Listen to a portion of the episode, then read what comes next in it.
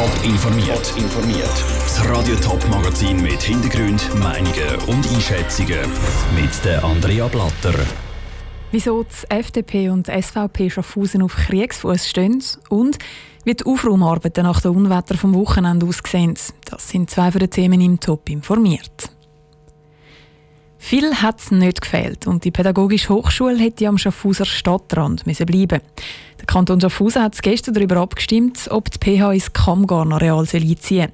Die Bevölkerung hat zwar Ja dazu gesagt, das Resultat ist aber denkbar knapp ausgefallen. Nur gerade 185 Stimmen haben den Unterschied gemacht. Das freut vor allem die linken Parteien und die CVP. Bei den Verlierern auf bürgerlicher Seite ist der Frust gross. Die SVP gibt der FDP die Schuld für die Niederlage und die FDP schlägt direkt zurück. Niki Stettler.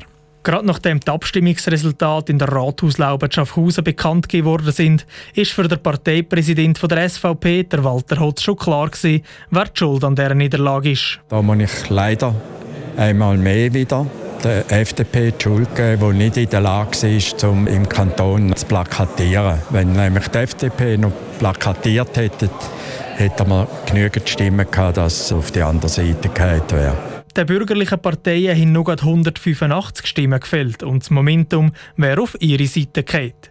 Auch die FDP bedauert den Entscheid der Stimmbürger, sie nehmen aber die Anschuldigungen der SVP nicht einfach so hin. Die Abstimmung über das Kammgarn-Areal sei halt eine sehr emotionale Geschichte und der Entscheid vom Schaffhauser Stimmvolk müsse jetzt halt akzeptiert werden.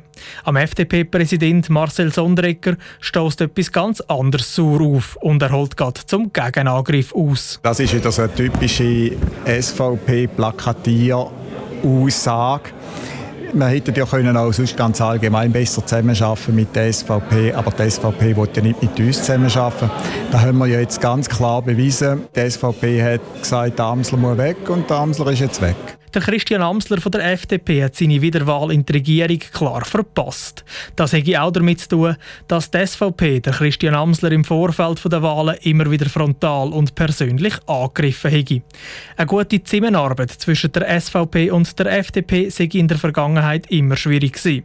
Wenn sich die beiden zusammentun hätten, sei es in der Folge auf beiden Seiten zu Parteiaustritt gekommen. Darum fahren beide Seiten mit Alleingängen sicherer. Niki Stettler über den Konflikt zwischen der Schaffhauser SVP und FDP. Für die Bürgerlichen ist es gestern allgemein ein, ein Abstimmungs- und Wahlsonntag zum Vergessen gewesen. Mehr zu den Abstimmungen und Wahlresultaten von Schaffhausen gibt es auf tobonline.ch. Grillieren oder an See baden war am Wochenende kein Thema. Gewesen. Es war grau und nass und hat stellenweise fast nicht mehr aufhören regnen. Und der Regen hat auch die Bäche und Flüsse in der Region gefüllt. Die Wassermassen haben einen Haufen Dreck und Schwemmholz mitgenommen. Rund um Flüsse geht es jetzt darum ans Aufräumen. Celine Greising. Der Wasserpegel ist in der Region wegen dem Unwetter massiv gestiegen. In gewissen Teilen der Ostschweiz hat es sogar eine Hochwasserwarnung gegeben. Jetzt hat sich das Wetter aber wieder beruhigt und auch der Wasserpegel ist wieder auf dem normalen Stand. Für das Thurgauer Amt für Umwelt fängt die Arbeit jetzt aber erst richtig an, erklärte Tim Wepf vom Amt für Umwelt. Klar, am meisten rechnen wir mit Verklausungen, das hat es auch, das wissen wir. Zum Beispiel auch Brückenpfeiler.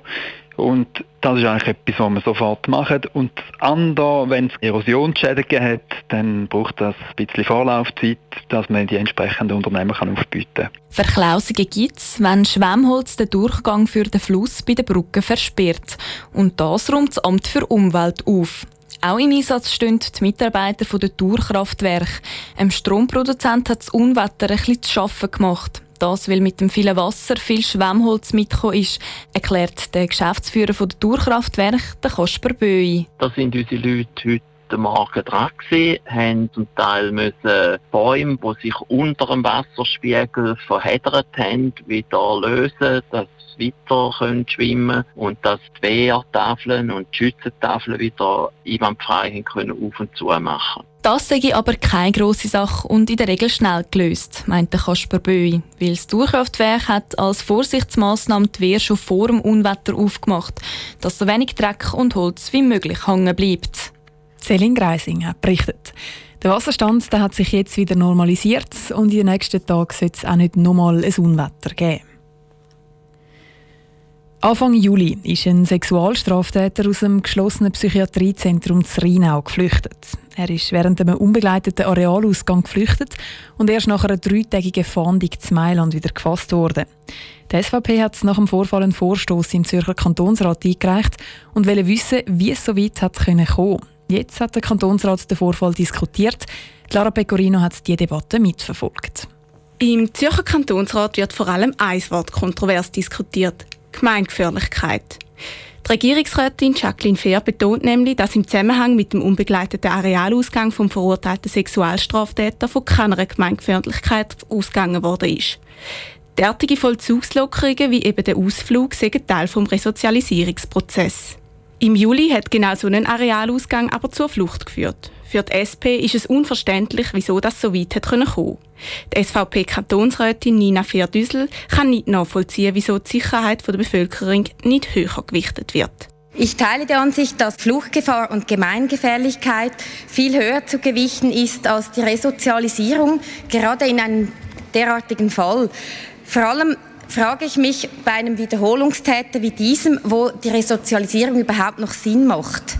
Auch die SP bedauert den Vorfall sehr. Sie betont aber, dass die psychiatrischen Beurteilungen von Gemeingefährlichkeit nie hundertprozentig Gefahr ausschliessen Es sei trotzdem keine Option zum Straftäter darum für immer einzusperren, betont der SP-Kantonsrat Thomas Martaler. Logisch, jeder Fall ist dann zu viel, der zu solchen Ergebnissen führt. Aber wir bleiben in diesem Spannungsfeld. Wir können nicht alle Leute, die delinquiert haben, bis zum St. Nimmerleinstag verwahren. In einer Sache ist sich der Kantonsrat aber einig. Die Kommunikation von so Vorfällen muss verbessert werden. Bei der Flucht vom Juli ist es nämlich so gewesen, dass die betroffene Gemeinde Rheinau durch die Medien vom Vorfall erfahren hat. Das hat schlussendlich auch bei der Bevölkerung für Verunsicherung gesorgt. Es sei ein grosses Anliegen, dass die Direktkommunikation von Gemeindebehörden und Gefängnisvorstehern gefördert wird. Der Beitrag von Lara Pecorino. Der Fall ist aber offenbar noch nicht zu Ende diskutiert. Die SVP Zürich hat nämlich klargestellt, sie bleiben dran.